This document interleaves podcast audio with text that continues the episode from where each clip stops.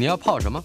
要泡茶、泡咖啡，可不要泡沫经济；要泡泡糖、泡泡澡，可不要梦想成泡影；要泡菜、泡饭、泡妞、泡书本，就不要政治人物跟咱们穷泡蘑菇。不管泡什么，张大春和你一起泡新闻。台北 FM 九八点一 News 九八九八新闻台，今天主题馆访问的是导演钟孟宏，他在原点出版社在十一月三号，也就是昨天，新出版了一本书《我不在这里，就在往那里的路上》。呃，首先，嗯，我要简单的说一下，这是一本我看过非常好看的，呃，可以说最好看的，没有之一的图片书。什么叫图片书？就是我的定义就是，呃，它有照片，很多的照片，呃，也有文字，而这文字不见得直接会，呃，会是以插图的概念来配合这些照片，但是照片究竟怎么发生的？照照片是不是属于这里，而文字是属于那里？我要请教钟梦宏导演。首先，书名为我解释一下。我不在这里，就在往那里的路上。其实这个这里那里是我很喜欢的一条歌，Beatles 有条歌，，Here, There and Everywhere，就是这里那里。哎，他有一条很很好听的歌。嗯，然后我很早的时候就想用这个这个这个书名，但是我觉得这书名好像跟人家好像拿人家东西来用，很不好。拿了咖啡馆的广告，哎，不就拿了不是拿了 Beatles 那个把它翻成中文，但后来咖啡那个广告让我觉得说那个我不在咖啡馆就往咖啡馆的路上，嗯，那是我一种非常讨厌的一种 文青是吧？对，就是咖啡喝咖啡喝到这样子，然后很非常，我真的我觉得很很太太低级了，所以我那时候等于说用我用这里那里，嗯，来代表一种一种我去过的地方或我面临过的东西吧，嗯哼。这里头有几个嗯范畴啊，包括什么司机啦、售票员啦、同学啦，还有还有一个很特别的标题“梦梦”。嗯，我想你先说说梦跟整部书的关系，它放在很后面。嗯，呃，可以说是你的一个后记的延伸啊，谈谈你的梦。梦是我最后才写的，因为后来我觉得好像还少了一两篇。嗯哼。然后我写那梦的时候，是我突然想到，我那时候天天都在散步。我晚上通常在工作公司，我中午我晚上回去吃饭嘛。嗯。不久之前你到我们的对这节目来谈你的电影的时候，也提到了这个习惯。对。然后吃完饭，我就会在工作室做一下事情，也没做什么事情，就看看书啊，或写写东西啊。但是通常到十二点的时候，就会离开公司，然后我就绕着那个那个我们家附近这样一直走。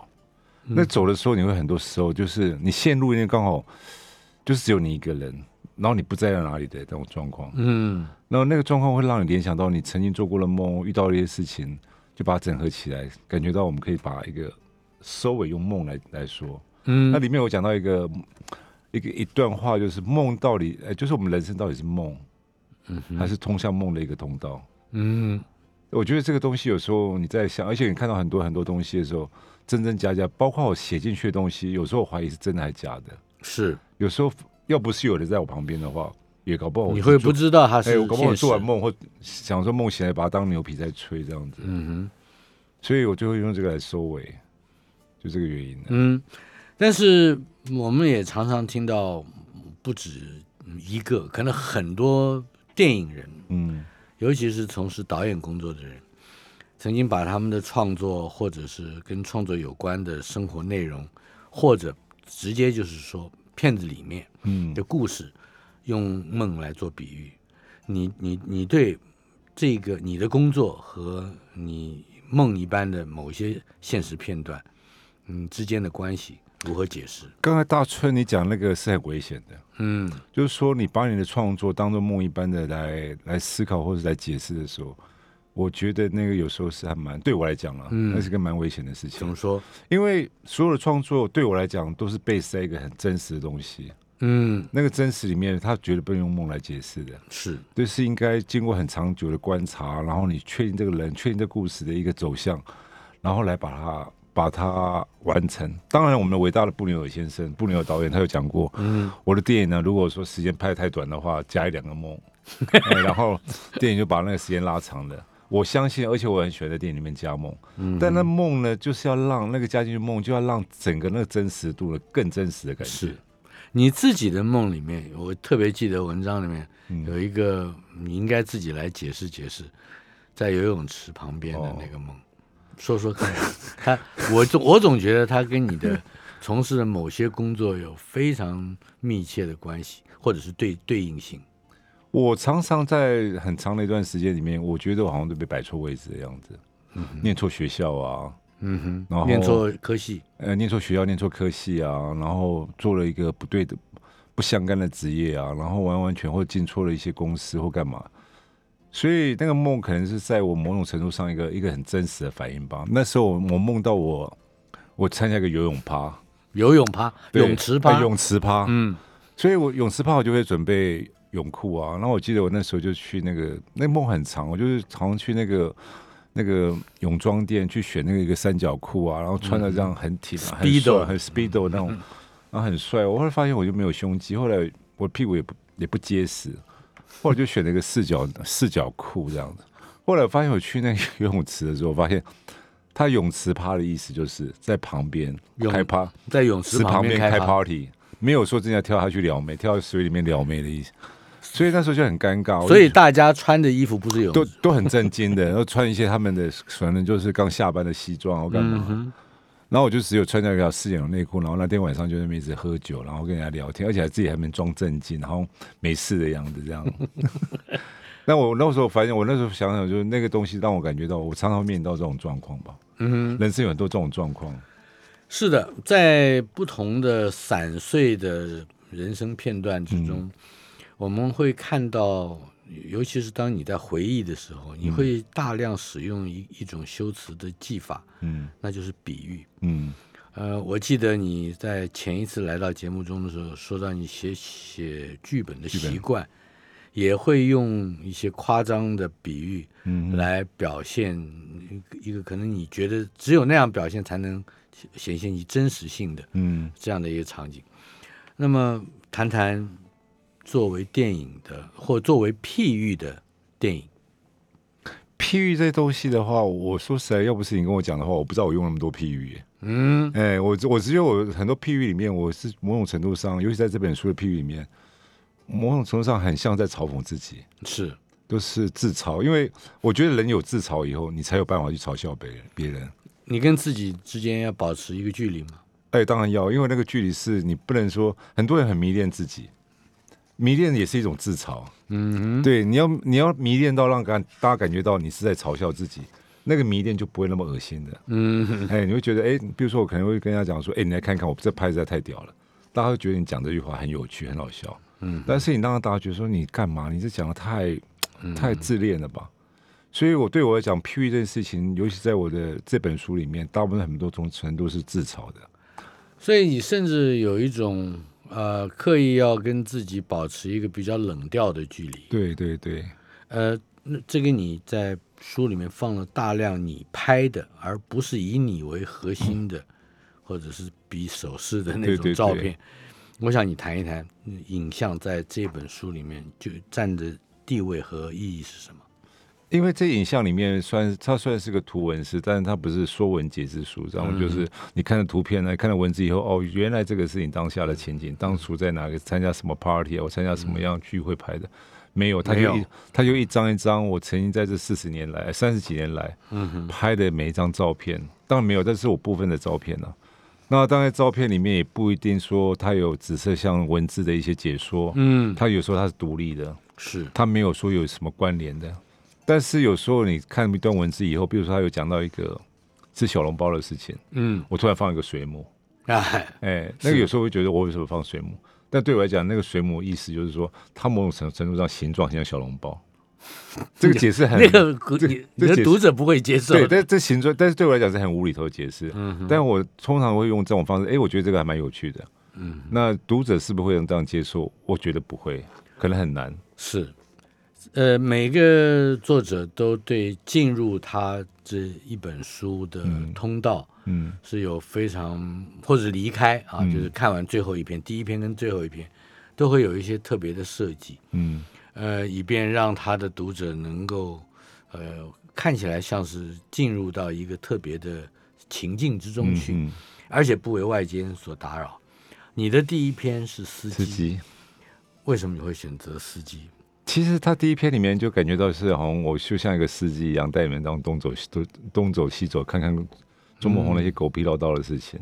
那司机里面也是我遇到所有司机里面遇到了一些狗屁唠叨的事情。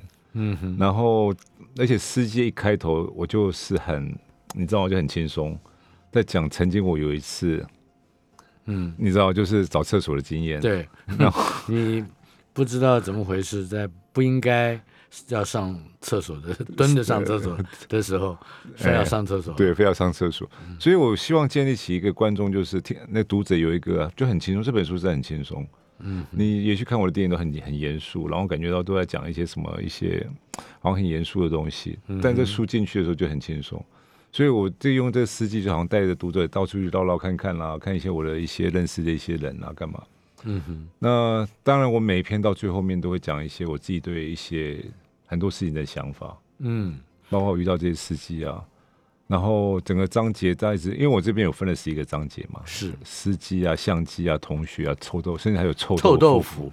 那臭豆腐是讲我爸爸的，是，所以到最后面的时候，我用一个也是到最后梦的时候，我用了一个好像一个一个已逝去的人，就我们、你知道邓丽君，嗯哼，哎、我觉得他的声音有时候还怀念在我们这世界，只是有时候我们没有没有查到耶，很多事情就这样子吧。嗯哼，所以它仍然是有一个进入你过往的几十年生命中的一个一个好像迷宫一样的穿穿梭的嗯，这样的一个形容。感觉也没到迷宫了，比嗯较像是一个乳蛇世界吧。呃，对，你们 五年级的人最喜欢把自己先打扮成乳蛇，这个我见识很多。不过，呃，就我而言啊，我觉得呃你你你的相机嗯一定意味着某个和你的文字相对立的，呃，一个、嗯、一个地位。特别是我现在还要继续再问一下司机的这个内容，因为他跟你的一路顺风有一种对位关系。对啊、呃，而呃为为什么会就会是就是你好像是一在一接触到了那个司机的那那个时刻，你就已经决定说他必须是一个电影故事成电影了，。对。那个那个感觉很特别，因为有时候你这个短短的半个小时、二十分的路程，你好像在听一个人的一个一个一辈子一样。是，那辈子就是我不瞒您说，《一路顺风》是我自己最喜欢的电影。嗯哼，那个电影在于说，我对那个人物的深刻的理解呢，是我觉得我对许冠文理解那个人物所呈现出来的东西，徐冠所呈现的那个人物是我觉得最理解的。嗯哼，那种一个时代、一个时间过去以后，发现他一无所有，是，他有的就是只有这个一个破破烂烂的车子，嗯，而且他用很正面的方式来看这段时间的逝去，甚至也不愿回顾的方式嗯哼，来面对他现在的生活。嗯哼，就人有时候走了，就是我们想，人常常穷极一生，到底要追求什么东西？嗯哼，你有去追求财富了，你有权利的，坦白讲，so what？嗯哼，有一天有很有钱走了，像我们之前台湾首富走的时候，我还替他很遗憾，说啊，你那么有钱，你竟然还会走？哎，你谈谈一谈你自己的乳蛇生涯，我觉得里面有几好多篇章嗯，都有意无意的，事实上是你不能克制的，对，暴露了你非常潦倒的或者是沦落的生活。你住在一个暗房里，我是把我的房子改成一个暗房。说一说。对，我因为你刚开始的时候，你工作不顺利啊，或是你念到念到一个你没有兴趣的科系的时候，你不断的在排斥你周遭的东西。嗯等到你其实同学他们有很感觉很清楚，你在排斥他们的时候，他们相对也把你放在一个很远的地方。嗯所以我们就讲就是阿边了。嗯从学校工作，你慢慢的都发现，你一直面临到这个问题的时候，你就是所谓乳蛇了。嗯哼，那乳蛇的话，就可能钱没有很多了，赚没有很多钱了。那你可能住一些很便宜一点的地方，就像我像有一次住个地方，刚好是陈建新，以前很久以前他们住过的。陈静心，对就是白小燕那个，对对对对，对对对，就白小燕鲁人啊，那个是他住过的，很久以前住过的地方。嗯哼，那那个地方我印象非常深刻，就是他就在一个三重的一个巷子里面，连车都开不进去。是是，那个门呢，这楼下门都从来从来没关的，因为他没关，因为就是几十年都失修了。嗯哼，那楼梯我很印象很深刻，那楼梯走进去就有个味道，嗯，就是你知道吗？人会流汗，是那个建筑也好像会流汗，有一种建筑哎，也是有一种味道。那味道不是说哦三楼的主菜啊或干嘛味道，就是本身一个建筑物的味道。嗯，我非常印象非常，我一直住到九七年，哎九八年结婚前。是，我那时候还会觉得说，哦，如果我结婚的时候我要住这边的话，连那个迎娶的那个那个新娘车都没有要进来，嗯哼，那怎么办？所以那时候还逼着自己说，哎，感觉到我好像要真要做一点事情了。是，而且乳蛇是会让你一直陷在里面，所以我那时候常会讲说，乳蛇有一种我自己的曾经乳蛇是有一种味道，嘴巴永远都有蒜头味。嗯哼，是吗？对，蒜头味我没有吃蒜头，我也没有吃什么，但是永远就有一种说不出来、擦不干净的、洗不连那个刷不干净的味道。嗯哼，在这这一段时间，你嗯仍然还要维持着一个你对创作这件事情起码的好奇。呃，你一般来说在人生的低潮的阶阶段，或者看不见隧道尽头那一点点光的时候，你是如何度过的？大春，你自己想想，我没有什么事可以做了，我剩下就创作而已了。我剩下就拿来东西，相机东东拍西拍了。是拿了相机东拍西拍？，对，因为我我没有什么其他，我没有工作，嗯哼，我没有什么事情做。我如果说每天待在家里只看电视的话，我可能我没办法。我能做就是我还有一台相机，我还有个暗房。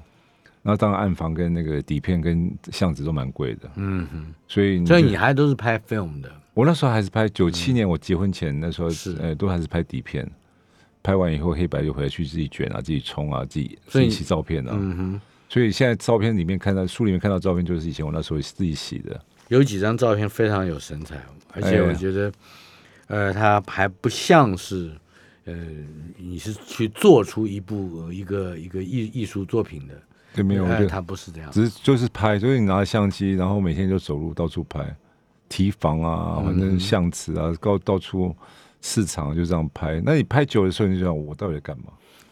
但是在询问自己到底在干嘛的这个过程里面，我想问你，刚才说提到了你你写这本书啊，呃，是在。我记得好像是在你的书里面提到，是在一个剧本完成一之后，路顺风。就是一路顺风，对，对对，两个礼拜写出来的嘛。哎，一个半月嗯哼，写完以后，然后还有一个半月嘛，因为我跟那个我不会打字嘛，嗯，所以我都永远都叫人家就选一个一个我们公司以前女孩子坐在我旁边，我我口述，嗯我像在口述历史一样，她在在旁边噼噼啪噼啪帮我打出来。嗯，所以你到现在都还是口述吗？对口述，我到现在不会打字啊。哇，我我我我要先，我现在有点震惊哈，为什么？就我一直以为你的书是自己写出来的。没有，我都我都口述出来的，包括剧本的。因为我我如我如果是我要自己打的话，因为我太慢，我只能一阳自打，嗯，所以我那些东西我都会塞车，所以我就一直讲一直讲，他就拼命打拼命打拼命打。稍后片刻回来，我再访问一直口述的钟梦红。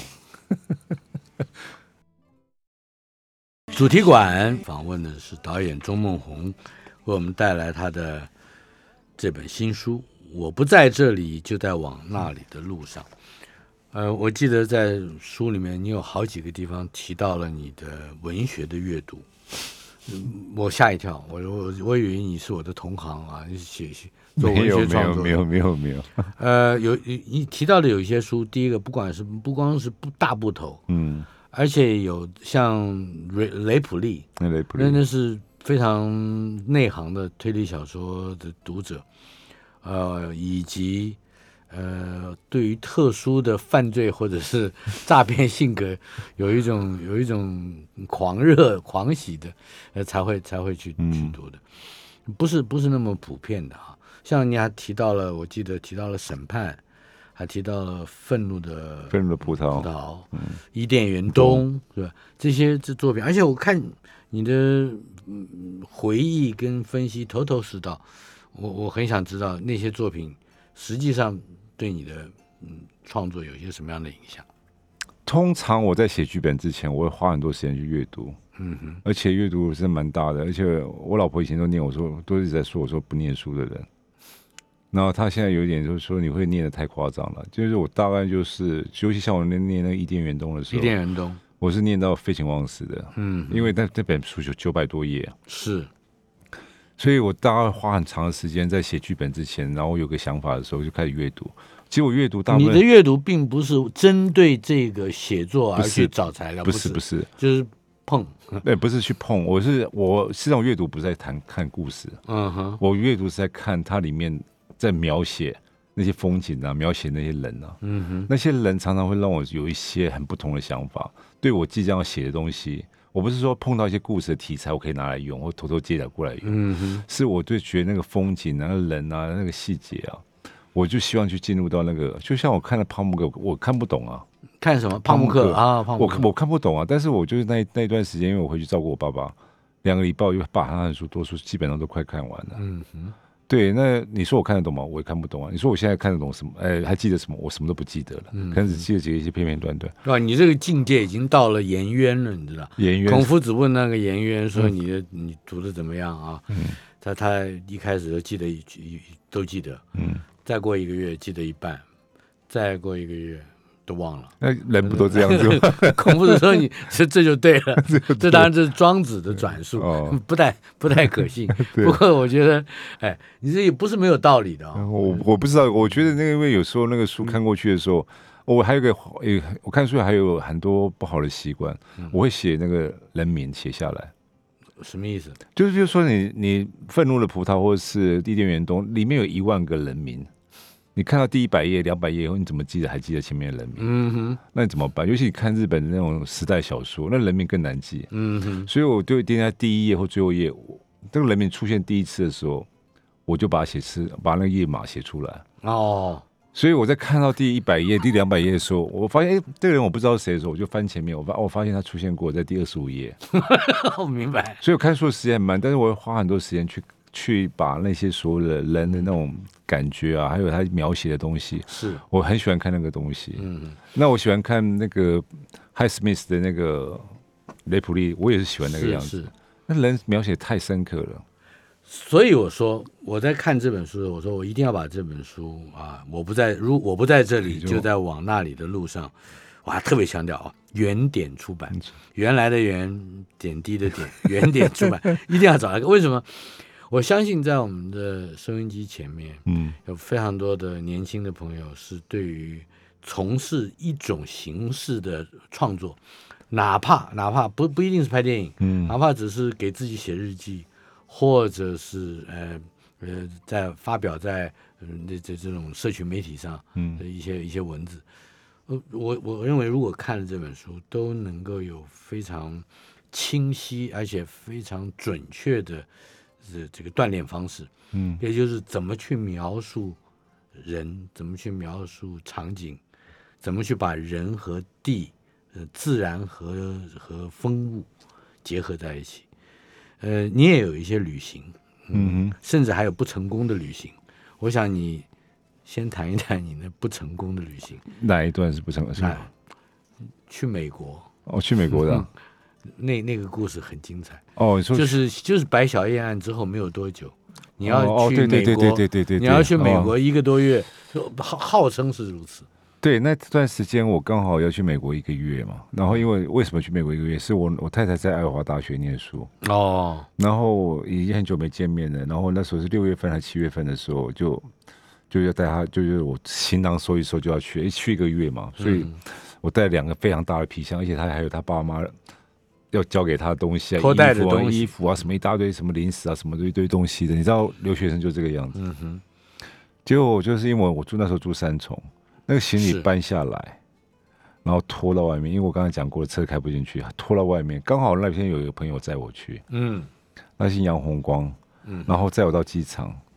但到我机场的时候，通常我们送到机场说：“哎、那我们拜拜了拜拜了。”但是他说了一句话，对他说：“哎、我还是跟你进去啊。”我就停车，我说：“你干嘛跟我停停车？我待会你就自己回去了。”他说：“我我我怕你待会可能上不了飞机。”结果没想到我去 check in 完以后，行行李都进去了，boarding pass 拿到的时候，他才看我护照。嗯他说：“先生，你不能飞了。”我说：“为什么？因为你的护照不未满半年。”我那才知道，台湾中华民国有个规定有，个规定，护照未满半年不能出国。嗯结果我就莫名其妙被扛，就就被送回来了，而且我还跟他吵说，我去一个月我就回来了啊、嗯这有什么大不了的？他说我现在可以让你去美国海关，一定把你原机全办的，你要不要去？我说好、啊，算了算了，我还在那边等那个行囊行李再把它拖出来。后来、后来我回来的时候，就遇到了，嗯，就是我记得我回到我房子的时候，我家住四楼，我行囊拖上去的时候，到三楼、四楼的时候，我发现就不对劲了。我发现那整个楼梯间就非常的肃杀，嗯，很奇怪，就是我没有看到什么东西，但我觉得它有个很奇怪、一个很奇怪、很冷冽的东西在里面。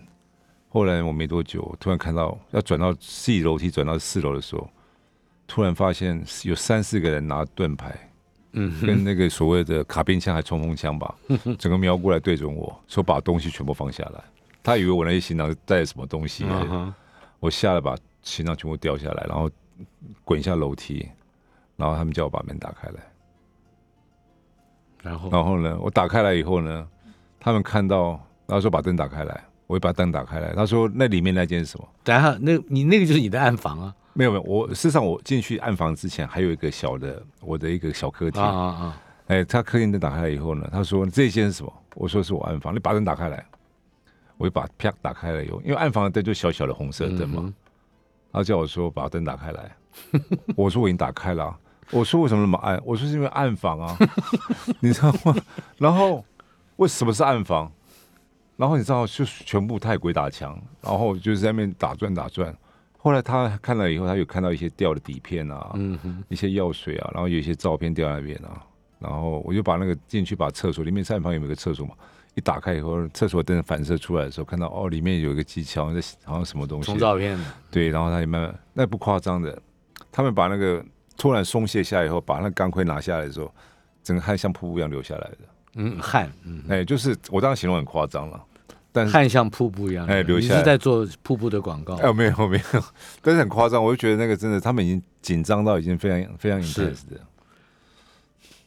这后来后来就是他们他们就说这是以前陈建新住过的地方，对，他们在围剿这就是白小燕案，白小燕案，嗯哼，所以你曾经如此靠近过这个，哎，不过书里面也的确提到，你的哥哥好像吧，曾经问过你说，你为什么把黑道都描写的，或者不是描写，拍摄的这么这么真实？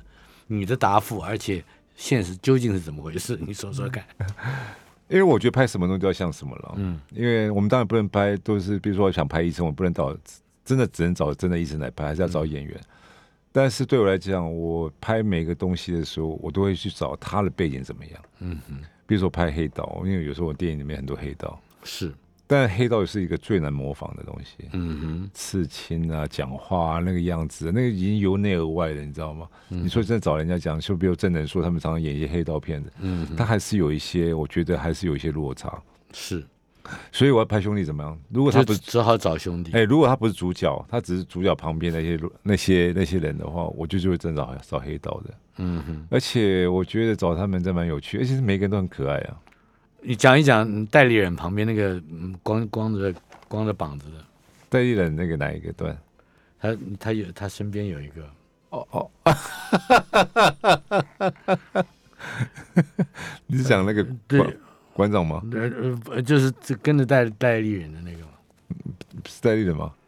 在《一路顺风》里面，哦，他是一个很特别的人，他不是黑道，就是他是在你旁边，在一路顺风里面要寻求陈以文的时候，旁边有个没穿衣服那个人，嗯哼，他就是以前我公司装潢的一个水泥工。对对对，那水泥工呢，他不管冬天、秋天，冬天他不会穿一件衬衫，但是他任何季节他是光着膀子，嗯哼，然后他人不大爱说话。我第一次跟他说话的时候，是讲到他女儿。啊，他整个脸都是整个灿烂起，因为他女儿念北女，然后再念正大研究所念呃国国立大学，对而且准备出国念书，对，而且他真的非常就是骄傲这个女儿就对了。然后后来我觉得就这样子找他演那个戴脸旁边那个黑道的那个，而且他来的时候之前就把衣服穿好了，还去弄了头发什么的。然后来现场我说：“哎、不要这样子，嗯。你嗯，把衣服脱掉，把头弄乱，我要你原来我看到你那个原汁原味的样子。”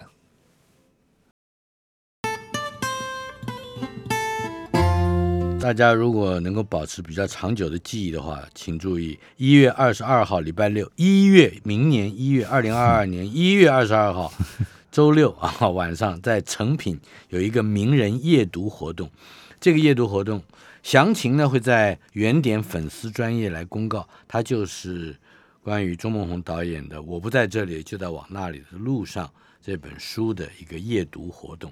至于现在我们要听小段。嗯，BV 啊，这是钟孟宏导演旁白的，呃，一个关于我不在这里就在往那里的路上这部本书的一个嗯简介吧。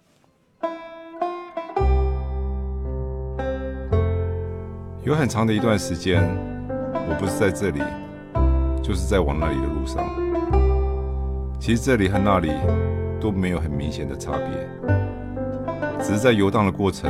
这里和那里是我曾经去过的地方。话说回来，其实每个人的一生中都是在这里和那里之间摆荡。唯一的差别是，有些人在这里或那里时受到众人的欢迎和鼓掌，甚至有人还拉红布条庆祝。另外，有些人在这里或那里时，可能只是吃一碗榨菜肉丝跟拌面。喝一杯凉水，没有人理你，然后就默默离开了。这本书所讲的，就是在这里和那里，身在路上发生的小事和鸟事。我是周梦红，这是我第一本文字影像书。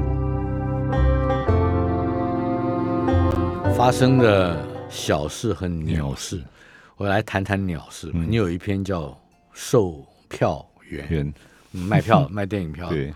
嗯，他跟我们这个年纪以下，尤其是五年级到六年级之间，在台湾也还蛮多人接触到的一个题材有关 A 片。嗯嗯嗯，A 片在我们那个年代是，嗯，从年轻到年长都不太敢说的事情，但是到了五年级以后不太一样了。嗯哼，来谈谈你的 A 片经验。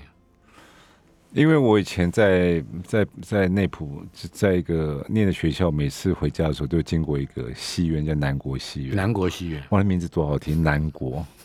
然后每次经过的时候，那个那上面的看板啊，你知道吗？就是以前的以前的电影看板是画画的，所以贴整个挂在那个电影院门口。所以你车子经过以后，你光就就很就是你知道吗？就很吸引人，而你又不大敢看，嗯，所以都用眼角在看，所以眼角就在慢慢头就就。转一点点，用眼角再慢慢逼过去看，看到那眼角快抽筋了这样。然后，但有一天呢，我就想说，那个到底在干什么的？嗯哼。我那十几岁的时候，十四五岁的时候，就几个朋友，几个同学，国中同学，就想说啊，聚在一起，然后就去看一下到底怎么看一场，看一场。那个是插片型的还是？对我们那时候也没有什么理解什么插片或者。然后经过那个到那戏院的时候，经过一个教堂。嗯哼，哎，那个一个教堂，经过那潮州的时候，那要经过一个桥的时候，有一个教堂，所以再走到那个，所以进去的时候很紧张啊。第一次把钱三个人猜拳嘛，就是我我输了，我把钱拿收一收去售票口，三张学生票，那就觉得那时候真的蛮人其词的。然后那个我记得那个是一个中年欧巴桑，然后就看着我那个样子，那你们到底是干嘛？就一副这样，就还骂我，还还骂我们。嗯哼。然后进去的时候真的好紧张，然后最后他票给我们，我们进去第一次看到那个所谓的那时候叫插片，我才知道才知道叫插片。嗯哼，插片意思就是没有放在原来片子该有的片段里面。嗯哼，然后就是把他整个那些色情的镜头剪在一起，是随时会放的。嗯，所以我们那一场呢是就一进去灯一关以后他就放了啊哈，然后很很 就亮相了，就亮相了，就直接看到人生最。最直接、最赤裸的东西，嗯哼。然后那看到真的觉得，我那时候都忘记那个感觉怎么，但我知道那时候真的整个头脑应该都晕了，嗯哼。然后看到一半的时候，突然就叫我们请起立，嗯哼。因为那时候唱，那时候看电视要唱国唱国歌，对，就请起立。我们那时候就哎，这这个 整你们了，对。然后就这样，所以那时候我就觉得，我们那时候慢慢慢慢紧张，而且那时候为什么插片，是因为警察会来。嗯，所以警察来的时候他们不能放，对，所以他干脆把它全部剪下来，然后就等到警察走了以后还没来的时候，就是一次放给你看，或者是分两三次头中尾放一下给你看。所以从屏东，然后慢慢念高中，那我念大学，嗯。都会有不同的所谓的 A 片看电影，在电影院看 A 片的经历。是。而且那时候 A 片不是所谓现在数位档案，是放底片的。放底片，对，所以你看到只要听到后面那咔嚓一声的时候，你就知道那片子接到一个 不是没有，就是一个没有廉耻心的地方去了。我记得你中间有一段把我看的笑死了。你说那个时候你认为世界上有三个最伟大的人，对，哪三个？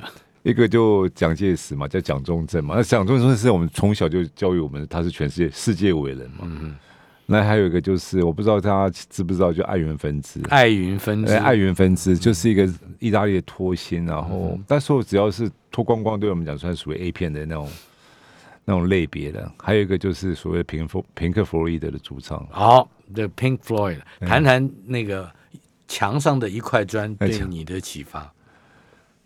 那时候我第一次听到 Floyd 音音乐，是我从一个 radio 听到的，就是还是余光的节，哎，余光中的，哎，余余光光，余光，哎，他那余光的节目。然后我听到了因为，我也不知道是谁。后来长大以后，高中我才知道是叫 Floyd，他是那个 Roger Waters 创的。是，哦，那时候觉得好酷哦。然后是好知道他有拍一部电影，一个动画电影结合真人的。嗯哼，那我就觉得他就是 The Wall，他讲战争啊，讲战争后人的那种教育啊，英国的教育，哎，讲长大以后变成纳粹啊，这种所谓的这种东西，总觉得一个音乐可以讲那么多东西。